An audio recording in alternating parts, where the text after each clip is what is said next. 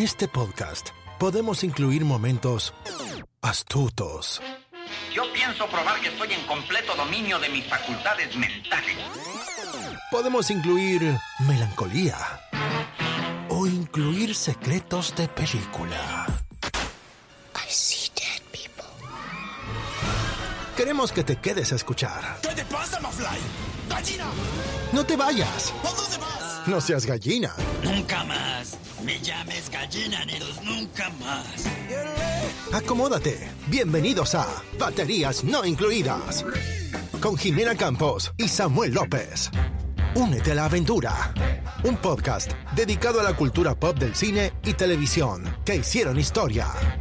Vamos a llevarte por un túnel del tiempo audiovisual lleno de recuerdos y grandes momentos.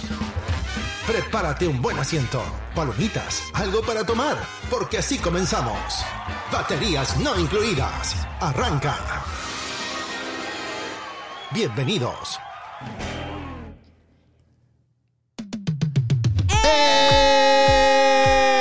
Bienvenidos a un episodio más de Baterías No Incluidas, al episodio número 41 para ser específica.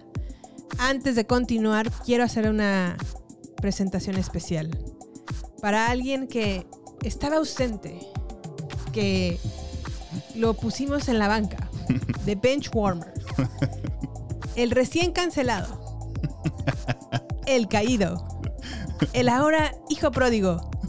Samuel López, ¿cómo estás?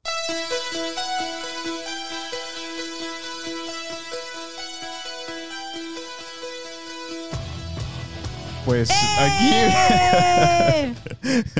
me Por puse hasta favor, mi. cuéntanos qué hiciste en esta vida, en tu ausencia. Yo te cuento que grabé tres podcasts y Ya estamos en episodio 41. ya en episodio 41. Y quiero que por favor le, le compartas a nuestra audiencia cómo estuviste estos días, cómo te ha pintado la vida. Cuéntanos, háblanos, Es- háblanos de ti. Ay, Jive, ¿por dónde comienzo? No, eh, est- estoy muy contento. O sea, han pasado que tres semanas, ¿verdad? Tres semanas. Sí, creo que sí. Desde la última vez que pude sentarme aquí en tu compañía y grabar juntos. Eh, como has actualizado a nuestros escuchas, he estado ausente por cuestiones laborales. Ha habido mucho trabajo en la oficina, gracias a Dios y afortunadamente hay mucho, mucho trabajo, los cuales limitaban realmente mi contribución al podcast y realmente si alguien mantuvo este, este navío a flote, ha sido Jime. Un aplauso, por favor. ¡Eh! Pero muy contento, Jimé, de estar aquí, de verdad. O sea, no me puedo quitar la sonrisa de mi rostro. Muy, muy contento. Pude ver cómo mantuviste a flote. Y no solo mantuviste a flote, sino has llevado muy, muy bien. Te, te tocó todo, eh, editar, te tocó Oye, sí. mantener los man- audios, Manejar la consola sincronizar. fue un reto, ¿eh? Sobre todo en el primer episodio, híjole. Tú sí solita, me costó, ¿verdad? Me costó, Pero me mira. costó un hartísimo trabajo. Te aventaste al ruedo y sin problema. Así es. Ya lo dominaste. Ya, ya no me. Mi trabajo aquí está completado ya. He sido desfasado. No, para nada, para nada. Aquí estás y eso es lo importante. Ay, Aquí estás de regreso. Pues aquí estamos, Jimé. Muy, muy contento de estar aquí. Gracias a todos por escucharnos. No sé si me extrañaron o no. Espero que sí. Sí. Pero estamos de vuelta. Estamos de vuelta. Muy bien, Sam. Pues, Sammy, el día de hoy, específicamente más bien el viernes, graba- grabamos. eh.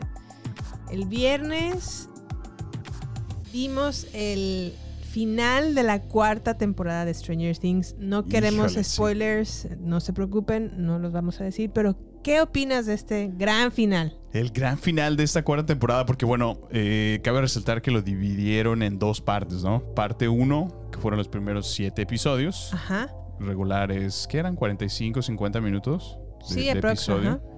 Y la segunda parte que la demoraron para ahora el, el gran, gran release, ¿no? Para el fin de semana del, del Día de la Independencia, que es el celebrado en este fin de semana justamente. Así es. Y qué regreso, ¿eh, Jimé? Dos episodios extra, episodio 8 y episodio 9, de una hora y casi dos horas y media el segundo, ¿no? O sea, prácticamente vimos una película entera del final de Stranger Things. Y qué, qué, qué cierre, Jime, la verdad. Qué temporada, ¿no Me crees? hizo muchísima justicia a la, a la serie. Ya, yo ya estaba como perdiendo un poquito las esperanzas. Dije, ay, ya está- siguen extendiendo mucho esta, esta serie. Espero que no se convierta en un Game of Thrones, en un...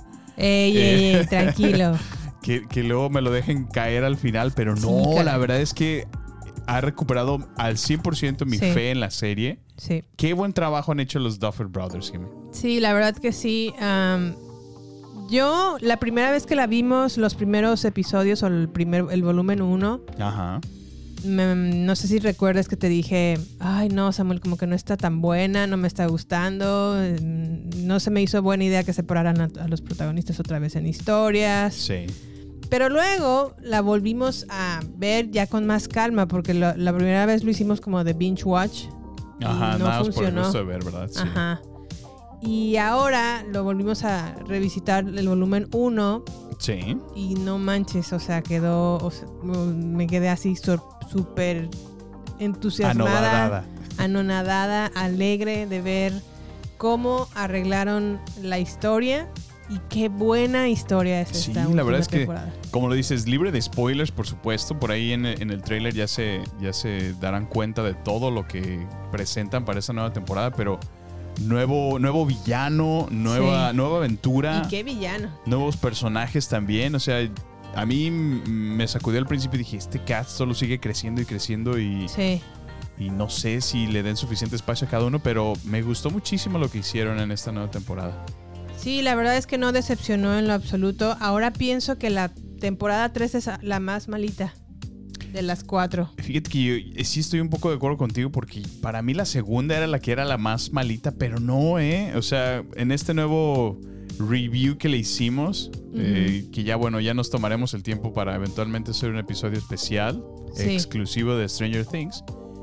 Eh, pero sí, la verdad es que sí resalta muchísimo la segunda temporada. Y, y a pesar de que se ve un presupuesto mucho más grande en la tercera, con, todo lo que quisieron hacer con el mall, ¿no? En el centro comercial Sí. creo que sí la historia eh, como que se les cae un poquito. Sí, digo, la- entre la segunda y la tercera tienen cosas buenas. Es más, todas excepto la primera. La primera temporada para mí es perfecta. En Es una joya. todos y cada uno de sus capítulos son perfectos. Sí. La segunda temporada tiene capítulos buenos y capítulos malos, pero la tercera, aunque tenga esa el presupuesto, no creo que en- a nivel de historia era tan bueno Sí. como lo vi ahora en esta cuarta temporada. Que dije, no manches, arreglaron todo y le dieron un muy buen giro. Eh, me encantó el, el villano y pues nada, expectante para la quinta y última temporada. Sí, la verdad es que sí. Y si, si ustedes apenas se están poniendo al corriente, apenas vieron que fue liberada este, este viernes, denle una chance esta semana. De verdad les va a encantar cómo, cómo terminaron esta serie, estoy seguro. Y lo más importante es que vamos a preparar un especial de Stranger Things, Ujú. específicamente de esta serie desde su primera temporada hasta esta última cuarta. Para que por Así es. favor nos acompañen y nos den sus opiniones y comentarios que saben ustedes que siempre estamos al pendiente de ellos en arroba baterías podcast, Twitter, Instagram y Facebook. Así que tienen una oportunidad de ponerse al día. Véanse sus episodios porque próximamente estaremos hablando de ello. Así es, así es a mí. ¿Y qué más? ¿Qué más hicimos este fin de semana o el pasado, de hecho? Pues fuimos al Bentonville Film Festival, ¿te acuerdas ah, a mí? sí, sí, sí. Este, estabas muy entusiasmada, ¿no? Porque acababas de, de terminar de leer este libro de los. ¿Cómo se llamaba? De, de Where the Crawdads Sing. Ajá. Y, y bueno, es que eh, creo que lo mencionaste en un episodio pasado, ¿no? Hay un festival Sí. que se está haciendo aquí localmente en nuestra, en nuestra ciudad, donde estamos residiendo. Y pues la verdad hay varios eventos, eh, varias presentaciones, ¿no? Y una de ellas fue eh, la presentación de esta película, ¿no? Que se va, se va a hacer basada en el, en el libro que justamente acabas de leer. Entonces, estuvo muy padre ver el, el panel completo, Jimmy. ¿Quién estaba en este panel? De hecho, ah, en Instagram pueden encontrar la recomendación que hice de Where the Crawdads Sing. En. Latinoamérica y en es- España o para el idioma español, la, el libro se va a llamar La chica salvaje. Está escrito por Delia Owens y lo que hicimos en este festival de, de filmes o de Bentonville Film, Film Festival fue la presentación de Where the Crawdads Sing, pero solamente fue como un pequeño preview. Y Sí. después de esto se convirtió en un panel entre la autora, que es Delia Owens, la productora, que es Elizabeth Gobler, y ah, la directora, que es Olivia Newman. Oh, estuvo padre, la verdad que sí. Sí, la verdad es que lo Como ver la, disfrutamos la mucho. perspectivas de, de las tres, ¿no? Desde su posición. Eh, estuvo muy, muy, muy creativo, ¿no? Eh, y me gustó ver el talento que era completamente femenino, ¿te fijas? Sí, sí, sí. De hecho, partiendo desde la productora, porque la productora principal es Reese Witherspoon. Y Reese Witherspoon, y esto también ya lo había platicado en un podcast anterior, se ha encargado de generar proyectos para mujeres hechos por mujeres. Fíjate. Y Where the Crawdads Sing no es una excepción. Lo, lo, lo especificó también Elizabeth Gobler, que es la productora también de esta película. Sí. Eh, entre una u otras preguntas, eh, manifestó lo bueno que es trabajar con, con Reese Witherspoon, el boom que le da o el push que le da eh, tenerla a ella como productora a cargo de esta película. Y pues bueno, en general lo que hablaban fue, por ejemplo, en el caso de Delia Owens, estaba como muy em- emocionada y muy... Sí, como que tenía ganas hasta de llorar Sí, ¿verdad? Muy de ver, emotiva la ajá, de ver señora. su película, bueno, de ver la película sobre el libro en el cual se inspiró. Ujú. Y justo especificó que la frase Where the Crawdads Sing era una frase que su mamá les decía y que los invitaba también a tener mucho contacto con, lo- con la la natural- naturaleza y con el bosque y con, con pues sí, con, el, con la madre tierra, ¿no? Y que ahora verla en, en una película y ver cómo en lo, en lo que se ha convertido, pues la, la emociona y la entusiasma demasiado. Claro, a mí me llamó muchísimo la atención que eh, en el, durante el panel le hicieron la pregunta de pues cómo se sentía, ¿no? Porque realmente pues el libro es, es como su bebé, ¿no? Fue su creación. Así es. Lo, ella lo vio nacer y, y- y lo desarrolló y luego el que se convirtiera el libro como tal en, en un éxito, ¿no? En un bestseller. Ajá. eh, le preguntaban que cómo se sentía ella o, o qué conflicto tuvo en, en decidir qué, qué casa productora no podía, podía ceder su libro no para que se hiciera cargo y, y le dio mucha confianza que, que, pues en esta donde está formando parte de Reese Witherspoon eh, que también es una fan del mismo libro, ¿no? O sea, puede, encontró ese aprecio, ¿no? De, de que se iban a pegar y, e iban a respetar su historia original para no Así modificarla y de alguna manera adaptarla, ¿no? Obviamente. Y al mismo tiempo incluirla durante esta producción para, para tener sus, sus inputs, ¿no? Su, lo cual se me hizo muy, muy bueno porque luego, pues, tiende a pasar en otros lados que a lo mejor sí es basada en la novela, pero terminan haciendo eh, otra historia, ¿no? Sí, o a lo mejor no se pegan tanto No en la novela apegan, y- o cambian los tiempos o Sí. los lugares y en, este no fue el caso. Sí, sí. Y la verdad es que este, este preview que vimos, que fueron escenas exclusivas de la, de la película, me, me entusiasmaron muchísimo. Yo no he leído el libro, tú me has platicado del libro. Sí. Se escucha muy interesante la historia. Y para mí, que soy un completo novato en esta, en esta historia, Sí. eh, me atrapó mucho, me cautivó muchísimo. Se ve bastante bien la actuación de Daisy Edgar Jones, que ya la acabamos de, de platicar hace no mucho en una serie que vimos llamada Fresh, ¿recuerdas? Fue una película Ah, fue una película, es Sí. cierto, fue una película. y la pueden encontrar de hecho en Hulu en Estados Ajá. Unidos y me parece que está en Star Plus en Latinoamérica. Sí, la verdad que, bueno, yo no la conocía a ella y fue muy buena actuación. Sí, la verdad es que Da- Daisy Edgar Jones está como tomando mucha relevancia y también algo que mencionaban en el panel fue lo que es lo que fue trabajar con ella como actriz, cómo la seleccionaron para el cast, bueno, cómo fue casteada de hecho. Sí, Y cómo a lo mejor eh, la directora pensaba que cuando hay ciertas partes de la historia en donde casi no hay diálogos. sí. Y la directora en un momento pensó como que esto le iba a desagradar no tener diálogos a Daisy Edgar Jones, que es la protagonista. Sí. Y al contrario, dice que para su sorpresa eh, le dio mucho gusto tener más de cinco tomas en donde no hablaba ni una sola palabra Órale. porque de alguna manera como expresaba que el reto estaba más en expresar sus emociones con un Con su body rostro y language, con, ¿no? ajá, y con su Sí. rostro y con sus ojos que a lo mejor un diálogo y eso le entusiasmaba mucho a ella también dicen que él, eh, bueno mencionaron que tiene un excelente sentido del humor que jamás hubiera imatado que Daisy Edgar Jones tuviera ese sentido del humor Y Órale. que fue, pues, bueno, una gozada, ¿no? Trabajar con él. con ella.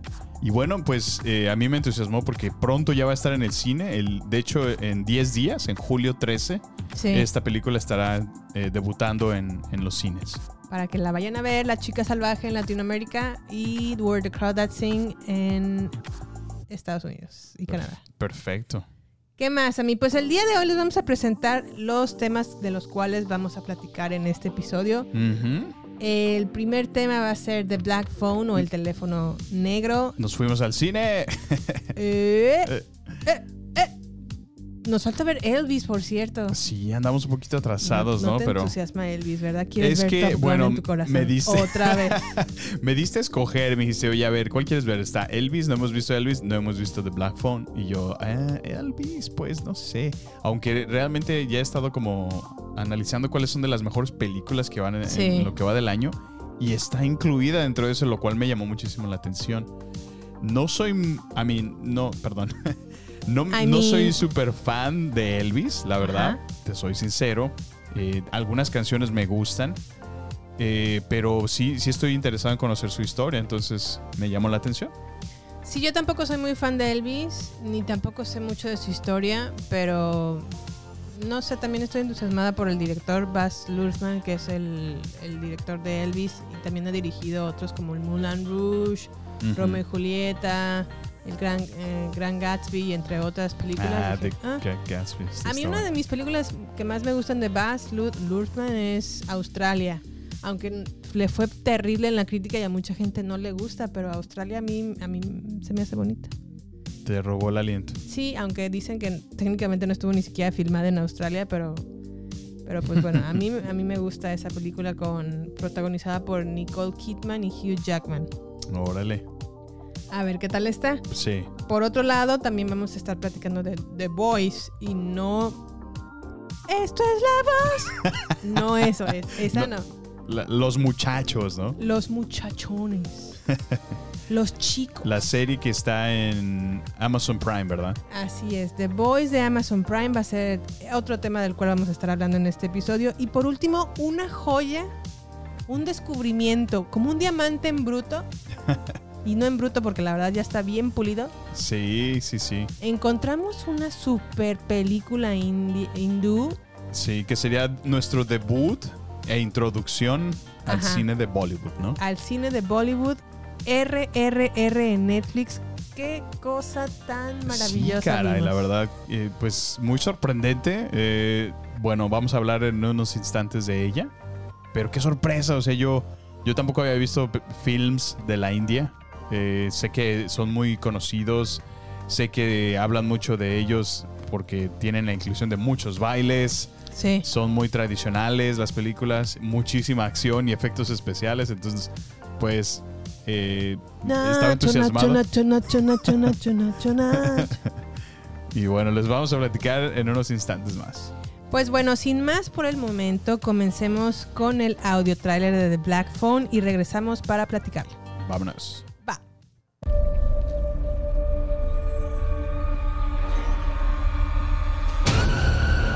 Would you like to see a magic trick? Yeah.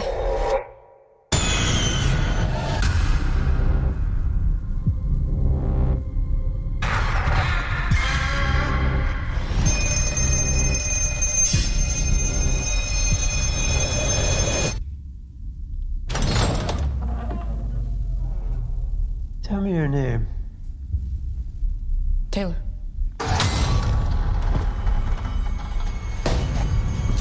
I was really starting to like you. Finny. I almost let you go.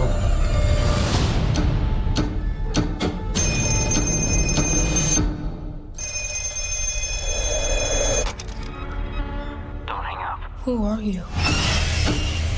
You know all our names? It doesn't work. Hang it up.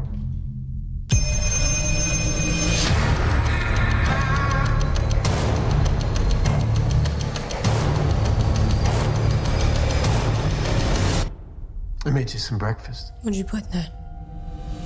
Salt and pepper. Have you seen this boy?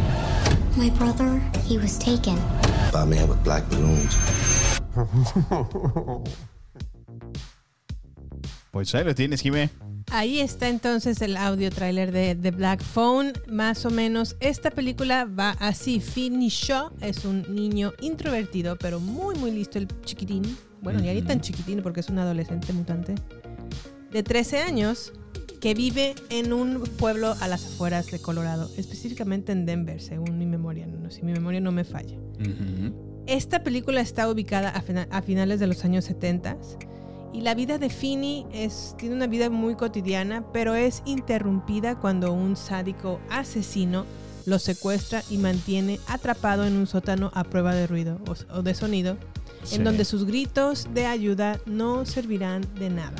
Cuando un teléfono desconectado que está en la pared comienza a sonar, Finney descubre que puede escuchar voces de las anteriores víctimas del asesino, los cuales, o la- las cuales están, quieren hacerse cargo de lo que le sucedió a ellos, que lo que le sucedió a ellos no se vuelva a repetir en Finney. Sammy, ¿qué opinas de esta peli? Ay, Jimé, yo creo que sin duda, sin, sin lugar a duda, es uno de los mejores.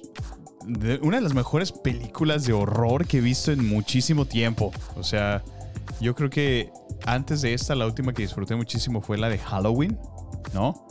Eh, Sí. Estuvo padrísima esa película, pero he visto otras que no. O sea, bueno, mi problema con las películas de terror es que eh, no me gusta cuando son solo los jump scares, ¿sí me entiendes? O sea, que se dedican en la película completamente a solo brincarte una cara horrible, una cara deformada, una cara Sí. sangrienta que, que te espanta, un, un fantasma que te aparece de la nada en, en un instante. Ese tipo de terror no me gusta. Prefiero cuando, cuando desarrollan el suspenso, ¿no? Que, que realmente la historia te sumerge eh, Sí. de manera que, que estás dentro y lo estás viviendo y te causa una ansiedad real, ¿no? De, de ese suspenso. Y es justamente lo que esta película logra para mí. O sea, me crea esa, esa ansiedad de, no manches, ya se están desapareciendo niños y ya, ya se... O sea, prácticamente tú estás en espera de cuándo, cuándo le va a tocar a este niño, ¿no? O sea, Ajá. y te causa esa ansiedad. Entonces, cuando, cuando ya ves que sucede, ves ahora el, el horror de estar dentro, ¿no? O, o- o lo, que, lo que vive, ¿no? En esta situación. Estuvo muy, muy buena esta película, Jimmy. Y quiero puntualizar que el, el creador de la historia original es Joe Hill. Y Joe Hill es el hijo de Stephen King. Fíjate. Hay muchas similitudes Wow. entre The Black Phone y It. Sí, sí, sí, sin duda. Sí, para sí, lo empezar, puedo porque ver. son niños. Los niños, ajá. Y sobre todo porque hay mucho bullying en- en- en- entre los niños, Entre tanto los de niños. esta película como los de It o el Club de los Perdedores. Ustedes recordarán que Sí. estaban sometidos a mucho bullying por parte de otros niños.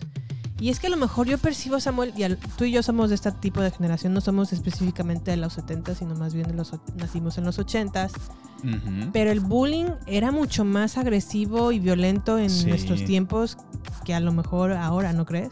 No, por supuesto, digo, y, y a lo mejor yo, no, yo nunca viví el, el tipo de bullying que vimos presentado en esta película. Sí, no, pero, ni yo. pero sí se acercó un poco a esos límites, a donde realmente hubo gente que, que me llegó a golpear en numerosas ocasiones, o sea, no solamente era verbal, sí, sí se convertía en algo físico. Y, y como lo dices, sí es algo eh, que fue muy constante, algo que, que de alguna manera eh, nos hizo la vida difícil en algunos momentos no críticos de, de nuestra adolescencia diagonal y eh, infancia, ¿no? Ajá. Porque pues fue justo en ese, en ese En el lapso. intermedio. En el intermedio, así es. Y, y sí es difícil verlo, ¿no? Digo, otra de las cosas que por ejemplo me resalta mucho es, es ver cómo los papás trataban a los hijos, ¿no? Había Sí. golpes, o sea, había cinturonazos, ¿no? La vieja escuela. Sí, no, y es que a- algo que a lo mejor cuando estaba viendo la película, Ajá. que bueno, antes de seguir más adelante, nada más quiero mencionar rápido la ficha técnica. Sí, claro. El Bla- The Black Phone fue realizada el año pasado, en el 2021. Está dirigida por el gran Scott Derrickson, que lo pueden recordar por ser el director de Doctor Strange, la primera parte. Estaba postulado para dirigir la segunda parte, pero tuvo diferencias creativas con el equipo de Marvel y salió ah, de la Ah, dirección. mira, Y en su lugar hizo eh, The Black The Phone. Black Phone. También es director de El exorcismo de Emily Rose, que esta es una película que yo no he podido ver en muchos años porque está realmente muy, Sí, sí está buena. muy, muy de terror, en a mi parecer. Ajá. Está también, eh, más, más bien, es el, también es el director de la película Siniestro o Sinister. Ujú. Esa la vimos, Samuel, pero realmente como que nos quedamos dormidos, ¿no? Sí, como que Como no, que no nos no me causó. tanto miedo. Y dicen que es una de las películas más terroríficas de todos los tiempos. ¿eh? Fíjate. Pues sí recuerdo que estuvo. Tuvo sus momentos, pero no, no recuerdo que, que hubiera sido como. Um, Yo honestamente no la recuerdo, la verdad. y creo que también ahí en esa misma sale también Ethan Hawke. De hecho, sí. así Sí, es. ¿verdad? Sí. Aquí en The Black Phone, bueno, los escritores del guion estuvo a cargo Robert Cargill y Scott Derrickson. La música Mark Corburn.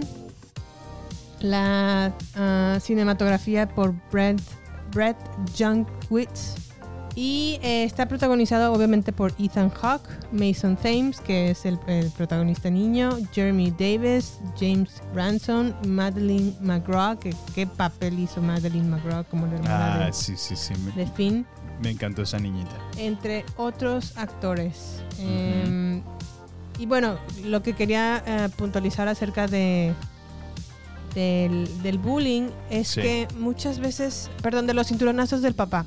Cuando estaba viendo esta película, dije, híjole, a ver si la gente no se escama de esta escena, porque Sí, sí, realmente le mete un buen cinturonazos A la eh, niña, ¿verdad? una escena- en una escena el papá a la niña, por razones que no vamos a spoilear en, en este podcast pero realmente le pone una buena tunda. Pero y sí te digo. platicaba yo con Samuel al respecto, le decía, ¿te acuerdas cómo a lo mejor así eran los papás de antes? Ahora ya no los, pueden- los pueden tocar ni con el pétalo de una rosa, pero. No, es que ya. Pues bueno, es que hay, hay muchas cosas, ¿no? O sea, sí entiendo. Entiendo claramente que muchos de esos enseñanzas, ¿no? Mucha, o sea, había un mensaje, había una razón detrás de, esa, de ese tipo de castigos, ¿no? sí, que a lo mejor a muchos de nosotros nos tocó, ¿no? Y, Sí. y aquí estamos, estamos bien, no tenemos traumas psicológicos, no tenemos PTSD, ¿no? de, esos, de esos años, ¿no? A lo mejor fue parte de nuestra, de la enseñanza en la que crecimos, al, al menos en un hogar hispano, en un, en un lugar de habla hispana, es como el, el estilo, ¿no? La sí clásica era como normal que te dieran un chanclazo o un Sí, sí, sí. Y, y pues bueno, fuera de eso, eh, sé que nuestra cultura ha estado evolucionando de, de- de muchísimas maneras, ¿no? Donde, donde ya hasta ahora los, los niños pues se sienten con, pues, con, con poder, ¿no? Están llenos de autoridad y ahora ya, ya hasta pueden am, darles la vuelta a los papás de maneras muy, muy peculiares. Entonces sí siento que ha evolucionado muchísimo nuestra, nuestra sociedad moderna. Eh, Y bueno, no soy padre, no, no, no puedo hablar más, pero Ujú. sin duda ha cambiado, ¿no? Sí, la verdad es que sí ha cambiado la manera en la que se se educan a los niños hoy en día y espero que sea para bien. Sin embargo, creo que el tiempo en el que vivimos la gente se ha vuelto como muy sensible, hasta se, se les llama una generación de cristal, Sí. porque no quieren que se les diga nada, que los, o sea, todo lo toman como una ofensa, como que están muy, pro- personal, ¿no? muy propensos a ofenderse y siento que ahora como que se tornó completamente Al el otro lado. Exacto, se fue al otro extremo. Sí, sí, sí. Cuando en realidad debe de haber un equilibrio, Un balance en la fuerza, Jimmy. Un balance en la fuerza, así es. Entonces, pues bueno, además de esto, la película eh, mezcla el género de vida real, porque realmente ustedes saben que hay niños que sí se los, los roban y se los llevan y la gente lamentablemente no los vuelve a ver. El secuestro, y ¿no? esto Infantil. existe y es un hecho. Sí, sí, Pero sí. aquí lo mezclan con algo fantástico, una historia fantástica que es específicamente el teléfono negro, ¿no? Que a pesar de estar desconectado, sirve como un medio entre Finn o Finny y los niños que lamentablemente este Grabler o Grabber, así le dicen, ¿verdad? En la película. Grabber. El Grabber. Pues sí, el secuestrador realmente. El secuestrador, que es Ethan Hawke, que se disfraza como de mago para captar la atención de los niños o de sus víctimas, atraerlos Sí, sí, sí. y cuando menos se den cuenta los, los secuestra y se los lleva en su van Ajá. negra. Y eh, en el caso de Finn, recibe como ayuda de dos, de do- desde dos vías, ¿no? Sí. Desde su hermana, que tiene como un cierto poder sobrenatural, que también tenía su mamá. Como, Y- como poder ver visiones, ¿no? A través de sueños. A través de sueños, sí. Qué, qué- qué buena actuación de la niña, ¿no crees? Sí, yo creo que una muy buena parte de la película, Sí. eh, ella la, la levanta, la mantiene. Eh, tiene un carácter fuerte, su personaje, me gusta muchísimo que le dan oportunidad a ella de explorar, de reaccionar de manera genuina, ¿no? De manera... Con, su body language proyecta muchísimo en múltiples escenas, ¿no? Así Creo, es. creo que contribuyen bastante a, a la, a la fortaleza que este personaje necesitaba cuando precisamente está lidiando por, por la ausencia de, de su hermano. Y ahora también hablemos del hermano, que es Finny. Finny, como les mencioné hace un momento, empieza a recibir llamadas de estos niños que... me- eso es como que da un poco de miedo y esto es a lo mejor el género de lo fantástico, pero Sí. los niños para empezar ya no recuerdan exactamente quiénes son ni en dónde están, pero sí recuerdan la manera en la que se fueron. Exacto. Eso realmente es tanto tétrico como triste. Sí, sí, sí. Me- a mí me encanta que, que no te tienen que explicar, ¿sí me entiendes? O Sí. sea, solamente te dan pequeñas pistas por medio de estas conversaciones que está teniendo con... con ah, ¿cómo se Las llama? anteriores víctimas. Ajá. Y a través de estas conversaciones tú obtienes detalles. Entonces te permite Ujú. a ti como, como Espectador. espectador el que tú conectes y te des cuenta de que realmente existe un, un dominio fantasma, ¿no? Don- Sí. donde claramente residen estos, estos niños que han fallecido. Y como lo mencionas, ya, ya no están ni siquiera ellos conscientes de, de algunos de ellos hasta de cómo se llaman, ¿sí me entiendes? Ujú. Ya no es importante ni siquiera para ellos qué nombre son.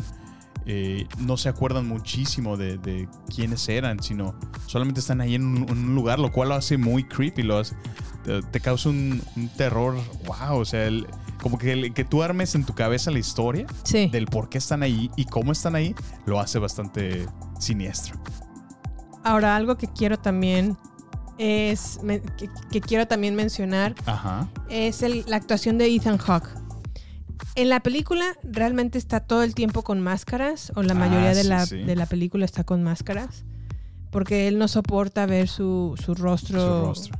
eh, a lo mejor en- de manera natural. Obviamente se ve que es- tiene un cierto trauma, que a lo mejor la película no, no, no, no se Nunca ahonda en eso ni lo explora. sí. Y a lo mejor eso está bien, ¿no? Y Porque- no lo necesitas, así es. Ajá.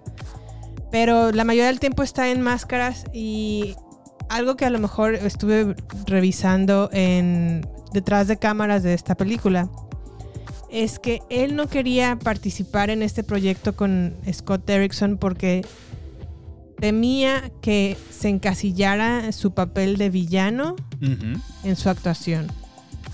Y él como que decía, no, como que no es lo mío, no quiero encasillarme, porque per- percibe o perci- percibía que, en un ejemplo, Jack Nicholson, el actor, nunca recuperó unas, o, como- o como que nunca, o de alguna manera ensombreció su carrera a raíz- interpretar estos tipos de papeles. a raíz de que salió en The Shining.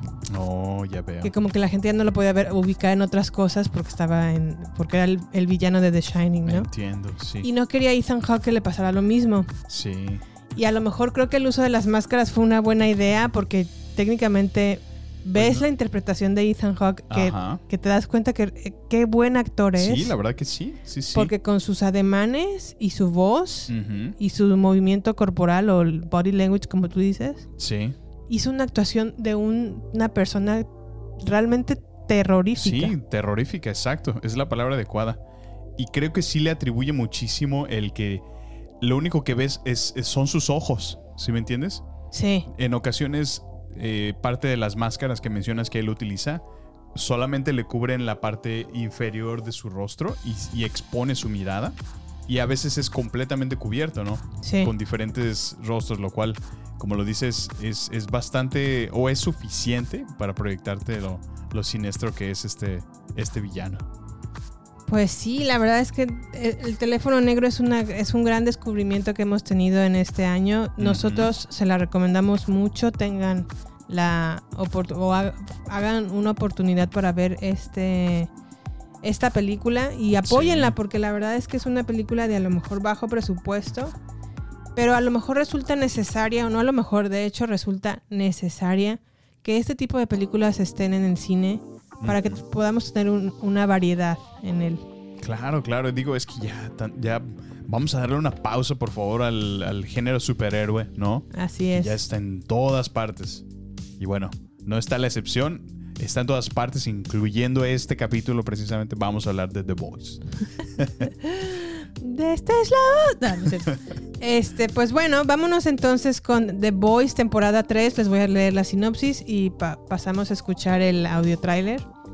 En The Boys, temporada 3, un grupo de vigilantes conocidos como The Boys trabajan para acabar con corruptos superhéroes que abusan de sus superpoderes.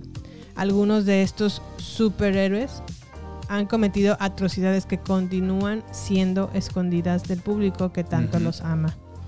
En el caso de Billy Butcher específicamente, él se encarga de reclutar a un grupo para eliminar a los siete The Seven. o The Seven, que son los superhéroes más reconocidos del mundo. Una versión como a lo mejor los Avengers. Como el Justice League, ¿no? Sí. como el Justice League exactamente. Ya que su corrupción y poder es peligrosa para la sociedad. Sí, Una historia que está basada en los famosos cómics de Gar- Garth Ennis. sí. Y sin más por el momento, les dejamos con el audio trailer de The Boys temporada 3. So, let me say it again, Cam. I may be a superhero, but I'm also just a man who fell in love with the wrong woman. Just a man who fell for the wrong woman. Uh, fell for the wrong woman. But, out of crisis comes change. out of crisis comes change. so I spent the last year really slowing it down and reconnecting with myself. And I am very excited for everyone to meet the real me. There's something wrong with Homelander. There's something broken. He's lost his fucking mind. Love, mommy, daddy, and Abu.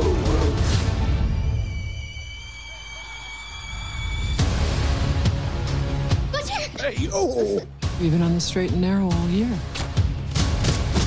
No killing soups, no drinking. Even follow Hugh Campbell's orders without strangling him. Now you're just being cruel. Or maybe you're not such an asshole. People have superpowers. But real power isn't this. It's the ability to bend the world to your will.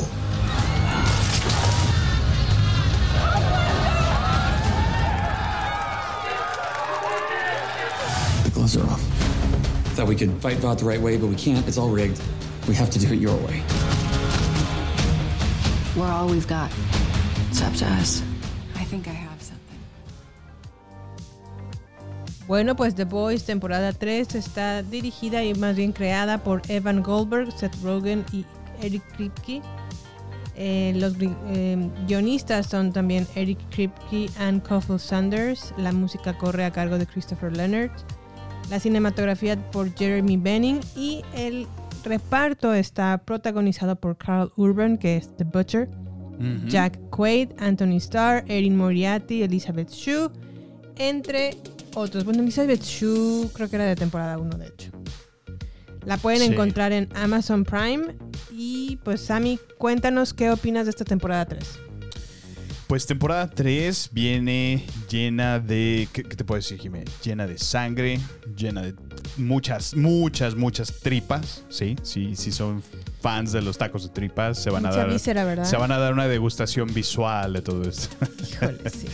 Sí, es es una, una serie bastante sangrienta, extremadamente explícita, no apta para sus pequeños en casa, Así es. llena de referencias sexuales todo el tiempo, algunas eh, bastante peculiarmente expuestas, otras completamente explícitas, ¿no? Ves por ahí penecillos, colillas todo el tiempo, ¿no? Bubicillas. Sí, qué bárbaro. O sea, es que, mira, me llamaba la atención muchísimo esta serie porque es precisamente todo lo contrario a lo que el mundo Marvel nos sigue presentando, ¿no? Sí. ¿No? Como la, la realidad de que también, pues, los superhéroes, lejos de solamente ser los superhéroes más poderosos y la representación de lo mejor del país, ¿no? Del mundo, Sí. de la galaxia, etcétera, pues también son a veces eh, humanos, ¿no? En muchísimas cosas. Tienen, tienen también sus vicios, tienen sus problemas, tienen sus depresiones, tienen sus traumas. eh, y hacía un buen trabajo haciendo eso, solo que ahora ya, no sé, Jiménez, está, se está yendo al, al otro extremo. O sea, No porque me escame, no porque no me deje de gustar la violencia hasta ciertos puntos, pero ay, creo como que, como que me, me crea una línea muy, muy delgada. Sí. Creo que sigue empujando esos límites más y más y más. No sé si estarás de acuerdo conmigo, pero yo creo que ahorita es, la- es de las series más, más extremadamente violentas que está en la televisión, ¿no? Sí, la verdad es que para mí ha sido una sorpresa ver cómo esta temporada 3 está cargada de vísceras, explosiones de cabezas, sangre, tripas. Y la verdad es que técnicamente se puede apreciar que es un buen trabajo porque sí se ven Está bien hecho. o bien, bien hechos, exactamente. Pero por otro lado, a mí algo que me, que me, que me causa The Voice es como. mm, como que puedo observar la degradación de la sociedad. Porque de alguna manera como que no se aleja de la realidad, ¿eh? O sea, si, si dejando de lado a los superhéroes, Sí. los que rodean a los superhéroes o hasta los mismos superhéroes dejando de lado que tienen superpoderes, Sí. realmente son un reflejo de la sociedad actual en la que vivimos. Exacto. Sí, sí. Y ya es una degradación tan fuerte, y tan... Que lo único que te inspira esta serie es no solamente a chutarte explosiones de cabeza y vísceras, sino también a sentirte como mal del, del mundo en el que nos encontramos. Sí, ¿no? Y, y- y- y lo mal, el- lo mal que están los tiempos en tantas áreas, ¿no? Tantos. Eh, creo que hace sátiras de tantas, tantas cosas, ¿no? Que a lo mejor se vanaglorian muchísimos norteamericanos, pero lo hacen de una manera muy peculiar que dices, es que en verdad así, así son muchos de los, de los gringos, ¿no? Se, Sí, la, la- la serie se burla. se burla muchísimo, una sátira exacto. muy fuerte de ellos. Así es. Sobre Y todo de políticos y de gente que está en el poder. En el poder, sí, sí, sí. Ujú. Y otra de las cosas que al menos a mí me empieza como a cansar, se siente repetitiva, Jiménez. Como que, sobre todo, por ejemplo, el Butcher, ¿no? O sea, a lo mejor Sí. al principio te caía bien, o sea, él insulta y you're a cunt, no sé, o sea, pero ahora ya todo el, todo el tiempo, ah, perdón, lo voy a, lo voy a editar. You're a toot. You're a toot. Este, give me my tea.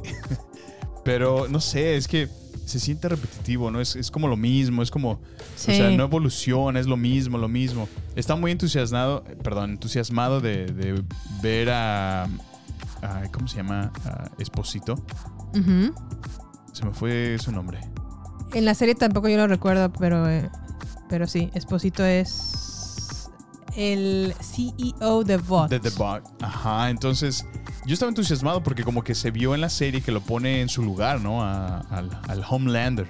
Sí. Pero ha pasado una, una temporada entera y, y ¿qué ha hecho su personaje? O sea, nada, o sea, no, no ha tenido realmente mucho por hacer, ¿no? O sea, no sé.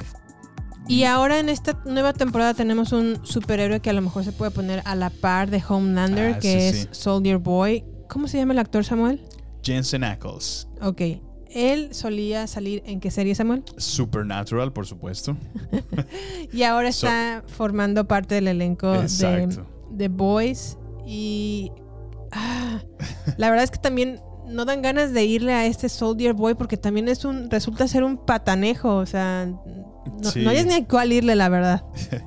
La verdad es que, bueno, sí, sí, sí me entusiasmó muchísimo el trailer cuando vi que se incluía ahora Jensen Ackles como parte de este cast de esta nueva temporada. Ajá. Y sí, obviamente no esperaba menos. O sea, el, el personaje que le han dado es, es muy, muy peculiar, muy, pues, no, el clásico ex militar, ¿no? Sí. Mercenario, con problemas de alcohol, con problemas de sexo, con problemas, eh, pues es, es intocable, ¿no? Tiene superpoderes. Entonces, pues sí, ha sido muy, muy peculiar su historia. Entonces, volver a verlo en la pantalla me, bueno, me gusta muchísimo porque, fíjate, estuvo 15 años en Supernatural, ¿verdad? 15 años. Entonces, me gustaba muchísimo su actuación en, en Supernatural. Sí. Y volverlo a ver en acción es, es- es padre. A mí en lo personal me gusta. Sin embargo, otra cosa que estoy como tratando de recapitular es. Dime una sola buena persona de esta serie. Una. Creo que Starlight y ya. Y ya más o menos está, pues, es que también ella, ella trata de hacer el bien, ¿no? A lo mejor el, el novio, ¿no? Que, que medio a su manera intenta Sí. contribuir, ¿no? O sea, Ándale, de esos dos, entre De todo el dos. elenco, todos, que son como más de 20, no haces uno. Bueno, es que a mí, por ejemplo, Químico se me hace como mi favorita. Ah, químico, sí. Sí, ¿sí te acuerdas? Que es que también siento que cae en el en el ¿cómo se llama? En el estereotipo, o sea, son The Boys, es la única mujer en el grupo, ¿no? Y por Sí. supuesto que tiene que ser japonesa. Entonces, o sea, no sé, como que cae muchísimo en estos de- detallitos que que no sé si le suma o le resta a veces a la serie. Pues a mí eh, específicamente una escena de Kimiko y Frenchy que se aventaban como un mini musical. Ah, eso estuvo padre, sí. Estuvo padre esa escena, Sí, la sí, verdad, sí. Esa, esa me la disfruté mucho. Dejando de lado toda la víscera que a la siguiente escena se iba a llevar a cabo, pero bueno. Sí. Y algo que ha resultado muy controversial de esta serie es el episodio, el capítulo 7 o 6. Del Hero Gasm. El Hero Gasm. Ay. Que es como. Sí, sí, no. Se juntan Es una- superhéroes es- es en una un- casa. Es una a orgía, tener ¿no? Una orgía, Es una orgía de superhéroes. Así es. Entonces ya se imaginarán qué cosas se ven ahí. Y por otro lado llega Soldier Boy y pues hace de las suyas. No les voy a decir específicamente qué hace, pero resulta ser muy visceral. Lo voy a dejar así. Así. Sí, y una de las cosas que, por ejemplo, yo, yo he estado leyendo de qué críticas ha tenido, ¿no? Eh, hay, hay algunos que mencionan que realmente no se está, o se está separando muchísimo del, del material fuente, ¿no? Que son los cómics. ¿Ah, sí? Sí, como que se empieza ya a tomar su rumbo, ¿no? Ok. Lo cual, les, pues yo ya así como lo veo, le está pasando como al estilo Walking Dead, ¿no? Que, que se apegaba muchísimo a los cómics, pero eventualmente se empezaron a perder cuando ellos ya hicieron su, su historia independiente de- del cómic y Sí. pues ve, ve dónde va Walking Dead. O sea, ya... O Game The of- Walking- of Thrones, o ¿no? Game Que of- ya no- ándale, no eh, tuvo perfecto. material. Eh, excelente ejemplo, como The Game of Thrones, lo mismo. Entonces, se ha dicho que a pesar de que sí han hecho muy buen trabajo en, en presentar a- al grupo de The, The Boys, como Sí. es en el cómic, aún así eh, realmente se empieza a, a dividir de la historia original y, y como momentos clave que han pasado en, en los cómics, ya no los han incluido de la misma manera en la serie. Entonces, pues bueno, no sé qué, qué venga en el futuro de esta serie, pero bueno. Oye, y dentro de todos, ¿quién es tu personaje favorito? Ay, pues es que a quién, a quién irle, mira. Y ni a quién Eh, entre la del. Black Noir que tiene sus, sus problemas mentales, que no habla con nadie y luego de repente ve caricaturas y, Ok. y pues el Homelander que no, ese sin duda es, es, todo, es la representación encarnada de todo lo que está mal en la sociedad moderna. Es la epítome del- de la peor versión de un ser humano. Sí, cara, o sea, y, y que se ve que al mismo tiempo tiene sus, o sea, el mismo ejemplo de siempre, ¿no? Que lo que le pasó en su niñez lo marcó de por vida, que, que solamente creó un, un hombre con problemas. No sé, como que eh, hubo mucho tiempo que me caía bien el, el, el Butcher, pero ya, ya, ya estoy en un nivel donde ya como que ya no lo aguanto mucho. Sí, a mí su actitud de Butcher siempre me ha desesperado Sí. ah, bastante en la temporada. La verdad es que yo no le voy a, a nadie. Creo que la única, la única, ¿te acuerdas de Maeve? Que es como la, la pelirroja. Sí. Que es como la versión de Wonder Woman, ¿no? De, este universo. Ella es como la única que realmente se ha mantenido constante. Ha estado en contra todo el tiempo de, de lo que se hace ahí. Sí. Y creo que es la única que, pues... Pero al principio tenía que soportar muchas Soportar, cosas sí, por sí. parte de Homelander. Y Por eso tampoco a mí me, me agradó del todo. sí, A mí el que, por ejemplo, me da mucha tristeza es The Deep. Ah, el, el que es como un Aquaman. Ajá. Siento como que. Ay, pobrecito. o sea, no tiene como el carácter para afrontar a la gente a la que le tiene mucho miedo. Y se deja manipular súper fácil. Horrible, ¿no? Sí. Y al mismo tiempo tiene un montón de debilidades como ser humano que hace unas cosas que dices, híjole, no. O sea. Bien estúpida. Sí, ándale, es una persona que aparte de que pues no es muy brillante o no es muy ah, inteligente, Sí. hace unas toma unas decisiones que la verdad no, o sea, no tiene ni pies ni cabeza, me da me da mucho pesar verlo como el, el- el personaje que a lo mejor tiene que hacer o el, el- pues sí, en realidad el superhéroe, ¿no? Que Sí. que interpreta. Pero sí, honestamente no, no creo que sea una serie que yo vería sin ti. Sí, yo- pero porque sí está la verdad muy fuerte. Está fuerte, sí. Y luego, Bueno, peor aún porque yo digo, híjole, no sé, no sé si Jime solamente la está viendo por mí. Bueno, ya me lo estás confirmando.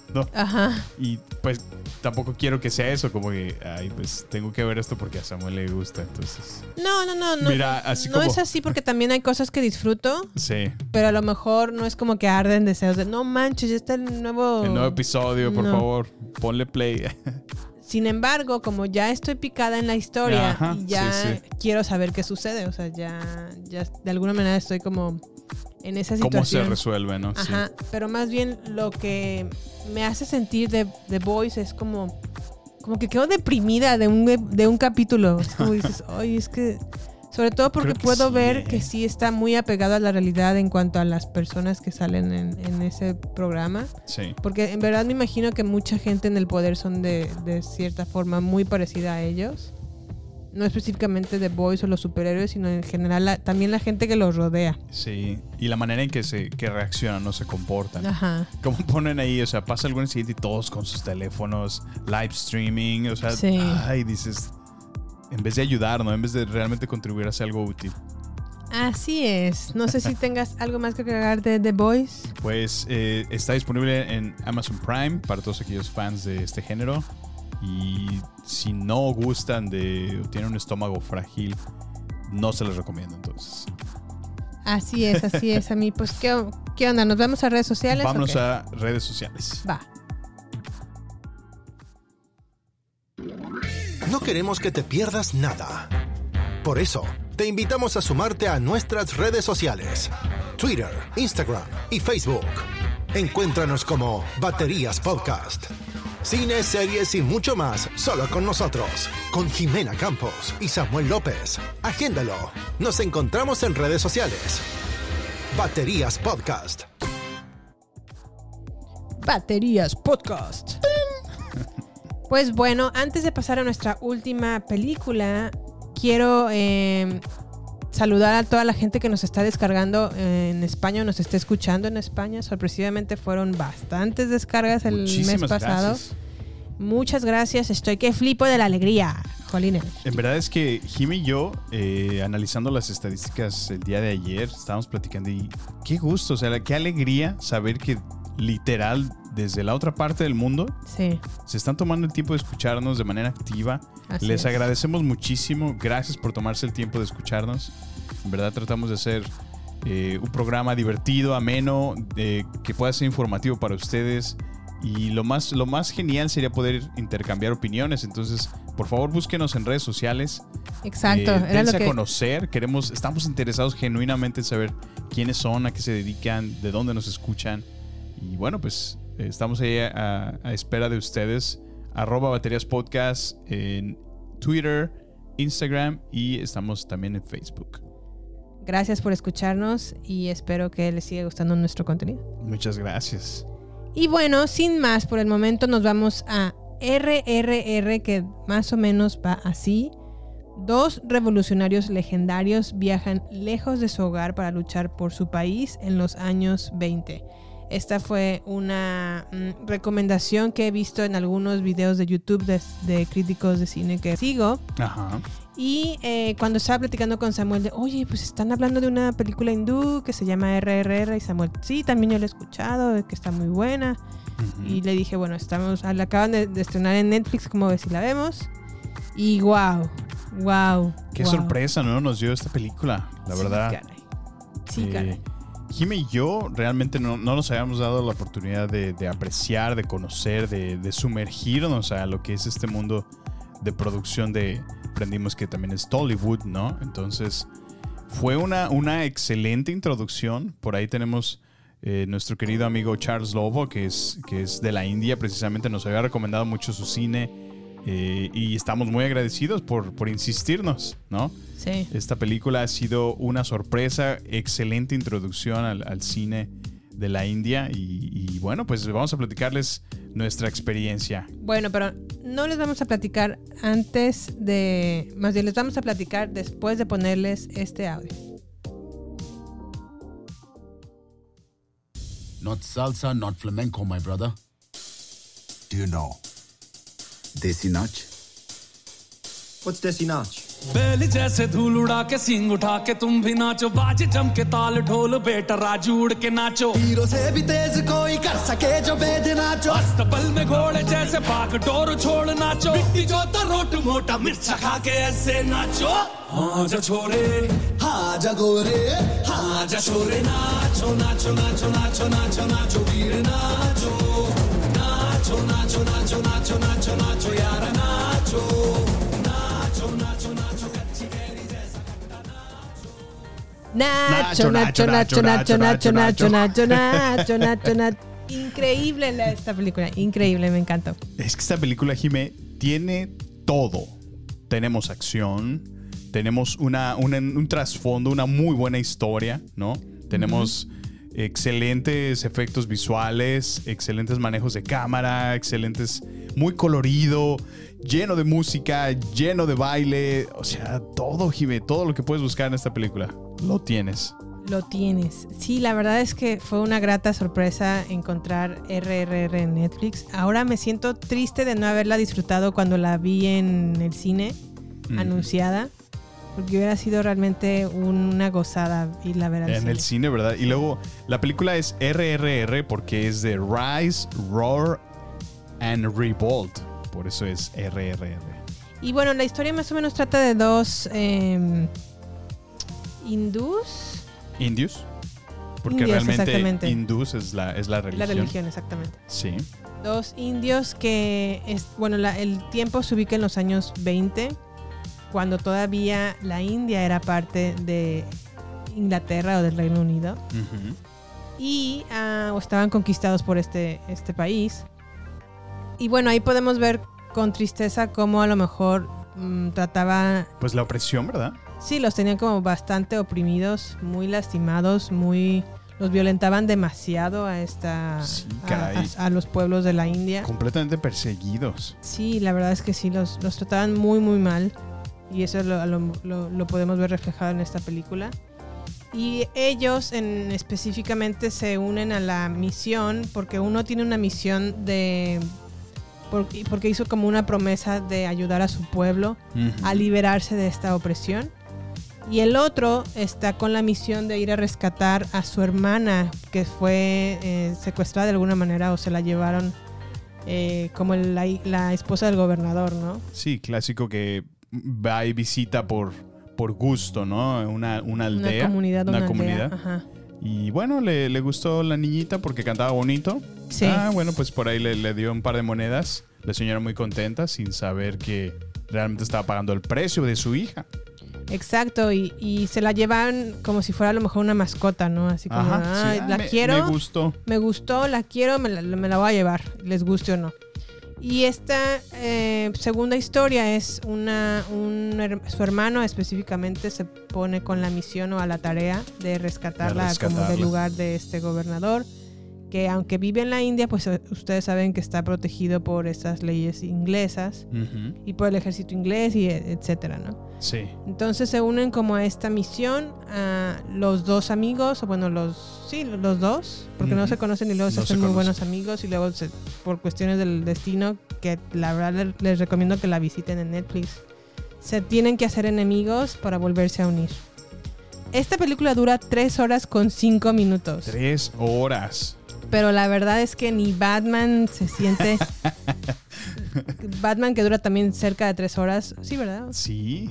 se siente con el mismo paso o, o la misma velocidad con la que esta película se siente. O sea, las tres horas no se sienten. No se sienten, en, ¿eh? en absoluto. Se siente como una hora y media, dos. Es que realmente se toman el tiempo de contarte las historias de una manera tan peculiar. Sí. Y lo sientes como diferentes capítulos, ¿no? Eh, cada uno contribuyendo sus propios dramas, ¿no? Sus propias escenas de Ujú, acción. ujú. Y por supuesto que, que lo ha- ahora lo he aprendido. Es esperado que casi todas estas películas tengan bailes, ¿no? Tradicionales, bailes que son muy coloridos, que son muy enérgicos, que, que Sí. realmente te causan una sonrisa mientras los estás viendo, ¿no? La canción que pudieron escuchar al principio de. antes de empezar a hablar de RRR. Es justamente el número musical más bonito, ¿no? De la, El, sí, el, el musical principal, ¿no? el musical principal de la historia o de la película, porque al final sale otro musical y también está muy padre, pero pues ya es parte del final, Del ¿no? cierre. Del cierre. Ajá. Pero esta forma parte de la historia y la verdad es que bailan increíble. Muy, muy bien. Como te digo, o sea, llena, llena de, de alegría. O sea, a mí me- Sí. me, me- me contagia ese entusiasmo, ¿no? De, de ver cómo disfrutan muchísimo su baile.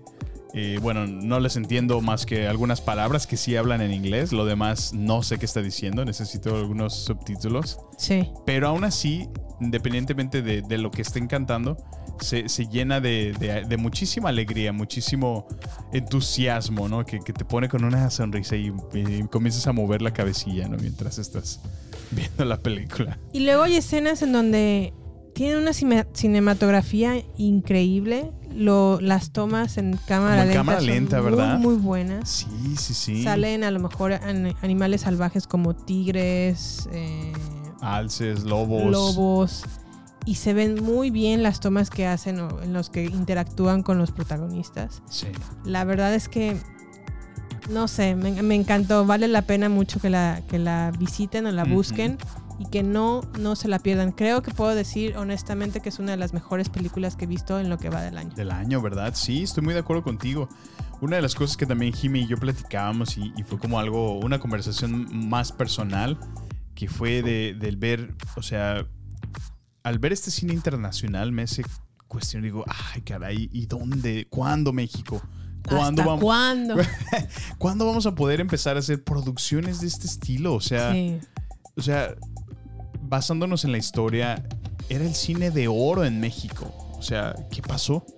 ¿En qué momento dejamos de hacer cine de oro para hacer Lady Rancho? O sea, ¿qué tipo de películas son estas, Jive? El exorcismo de Carmen Farías. O sea, Qué despadre. no, no, no. O sea, ¿Y cómo es él? ¿Qué más? no sé. O sea, tantas producciones que son innecesarias, que, que se ven a veces como una pérdida de dinero, ¿sí me entiendes? Las de Omar Chaparro y las de Adrián Uribe. Hijo. Híjole, caray. O sea, me queda claro que sí van orientadas a cier- cierto segmento de la población, ¿no? Pero, o sea, vaya, tenemos, tenemos talentos, ¿no? O sea, podemos explorar más allá de. ¿qué? Sí. Sal- salgámonos de ese, de ese, de ese estilo novelesco que, que tanto les gusta por hacer, ¿no? O sea, sean creativos, busquen otras producciones originales. Por favor, conserven el talento que tenemos en México. O sea, ¿cuántos actores, no? ¿Cuántos productores? ¿Cuántos la, la están haciendo en grande en, en Hollywood, no? Porque Sí. tienen que buscar afuera. No, no hay. No hay apoyo, ¿no? O sea, vaya, vaya el meme mexicano. O sea, si hay talento, solo falta apoyarlo. Literal. o sea, tenemos que hacer algo, ¿no? Nuestro cine en México está muy, muy mal. Sí, la verdad es que ah, hemos sido testigos de cómo el cine, por ejemplo, el asiático, específica- específicamente el coreano y el, japonés, Coreano, ¿verdad? Sí, sí, sí. han crecido de manera exponencial. Ahora, y a lo mejor me queda claro que no es de ahora, pero el cine de la India también es un muy buen cine. Y a lo mejor no será el, la com- como que sea compatible específicamente en la manera en la que narran sus historias con la de Hollywood. Sí, Pero es una manera también diferente de narrar sus Exacto. historias y también son enriquecedoras. Exacto, Jimmy. Acabas de traer un excelente punto que fue algo que conversamos también. Que realmente también Hollywood cómo nos acostumbra, ¿no? A contarnos una historia de una manera. ¿no? Entonces, el haber visto esta película justo sacudió eso de, a ver, espérate, no, no, no me la están contando como normalmente ya me han acostumbrado que me cuenten las historias, ¿no? Así es. Lo cual estuvo genial. O sea, a mí me parece qué bueno, o sea, tener una perspectiva diferente de otros directores que no, no, no, no se apega a la misma fórmula que Hollywood tiene que estar siguiendo cada vez, ¿no? Sí. Eh, lo cual estuvo muy bien, o sea, te, te contribuye, te da, te da una variedad, ¿no? Te da... Eh, bueno, la película de RRR es del año 2022. Está dirigida por SS Rajamouli. El guion también corre a cargo de su mismo director. La música, música está a cargo de MM Krem. La fotografía de Sentil Kumar y está protagonizada por Ram Charan, Junior NTR, Alia Brat, Ajay Devgan, entre otros. Muy recomendada. Muy recomendada. Quise leer otro nombre, pero dije, ay, no. ¿Cómo se pronuncia ese? Praca, Pranje, no, lo siento, no, no tengo buen Pronunciación buen- hindú. buena experiencia leyendo nombres hindús, pero lo que sí les puedo decir es que no se la pueden perder. Es una de las mejores películas de este año. Excelente película y sobre todo me quedó con la espina, me deja con la espina de explorar mucho más de este tipo de cine. Sí, claro. A mí, a mí lo que me causó fue más curiosidad de, ah, mira, eh, ¿qué más habrá, no? ¿Qué otros son éxitos de este estilo que han producido y que no tengo idea que existen? Así es. Pues bueno, en cuanto a lo del cine mexicano, pues. Pues. Pues Qué pena me da. ah, qué pena. Pues, ¿qué le vamos a hacer? ¿Qué le vamos a hacer? No, no tengo una. Realmente una opinión al, al respecto más que decirles que, pues. Mira, dice, a mí me enseñó mi mamá, si no tienes nada bueno que decir, mejor no digas nada. sí, pues sí. Más que. bueno, lo único que puedo decir es que seguiré con la esperanza, Con la de esperanza, que algo ¿no? cambie. Así es. Y pues no sé si tengas algo más que agregar, Sammy. Pues contento de estar de vuelta. Muchísimas gracias por llegar hasta este punto de nuestro episodio. Los invito una vez más a que se suscriban a este podcast. Si es la primera vez que nos estás escuchando, dale clic aquí en suscribirte para que te sigan llegando los siguientes episodios. Si tienes chance desde Apple Podcast, califícanos, déjanos una reseña de la experiencia que tuviste el día de hoy. Yeah. Y búscanos en redes sociales. Estamos en Twitter, Instagram y Facebook en la cuenta arroba baterías podcast, Yeah. donde nos encantará saber de ustedes. Yeah. ¿Algo más que quieras agregar, Jimé? Pues espero tener la oportunidad de ver Elvis esta semana para platicarles Ah, en, vámonos. es- en nuestro próximo episodio. Vamos a hacer un swing de caderas. Y pues ya veremos qué tal, qué tal Vamos está a ver qué Elvis, Si cumple o no con los requerimientos. Gracias por escucharnos. Cuídense mucho, síganse cuidando y aquí nos vemos en el próximo episodio. Hasta la próxima. Bye. Este es el final solo por hoy. Hasta la vista, baby. Prepárate para más acción, misterio y seguir descubriendo las mejores escenas y secretos del cine y serie. Solo aquí, en nuestra próxima entrega, Baterías No Incluidas Podcast, con Jimena Campos y Samuel López. Hasta la próxima.